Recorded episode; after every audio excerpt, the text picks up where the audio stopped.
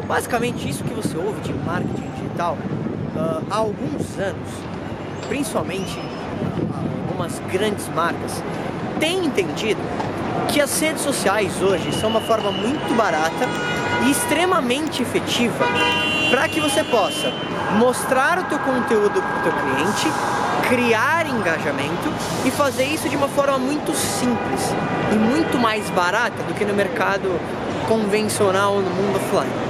Então só para você entender como a gente está falando da mesma coisa, mas talvez de formas diferentes. Lembra talvez, bom, não sei se você pegou isso, mas talvez você mandava uma carta para alguém, talvez tua mãe ou teu pai tinha esse hábito, talvez até teu avô, teu tataravô, tinha o hábito de mandar uma carta para alguém. Hoje a carta virou o quê? O e-mail, a mensagem no WhatsApp, o inbox.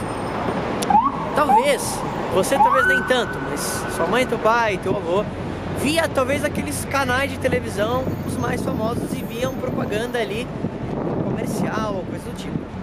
Hoje talvez você está vendo algum conteúdo na internet e acaba vendo uma propaganda. Só que a diferença entre, por exemplo, televisão, que ainda existe, e o Facebook, por exemplo, pensando em redes sociais, é que hoje você fazer um anúncio no Facebook para atingir talvez o mesmo número de pessoas que você atingiria colocando na Globo, no SBT, é muito mais barato. E a grande diferença é que se você colocar talvez um vídeo na Rede Globo, você vai atingir uma parcela gigantesca da população que talvez não tenha nada a ver com o teu produto ou serviço. Entende? Então, por exemplo, você faz um comercial na Globo e você tem uma marca que produz fraldas para crianças. Você talvez vai atingir um público de talvez mãe ou pais que querem comprar aquelas fraldas para as crianças. Só que dentre o público que está assistindo aquilo naquele minuto, você concorda que talvez é um público pequeno? Só que nas redes sociais, no mundo online, pensando em Google, Facebook e tudo mais, você consegue pegar e falar diretamente com este público. Então, há alguns anos, principalmente uh, que a gente chama de digital marketers, né?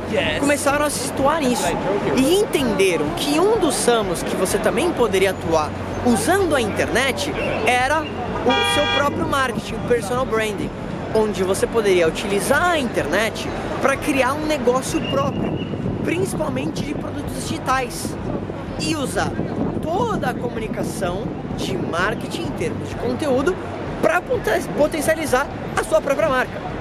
Então isso começou a ficar popularizado e cada vez mais, não só pessoas físicas que querem ter uma marca pessoal e um produto digital, mas como grandes marcas, começaram a entender que as redes sociais, o mundo online, era a melhor forma de eles começarem a engajar com isso.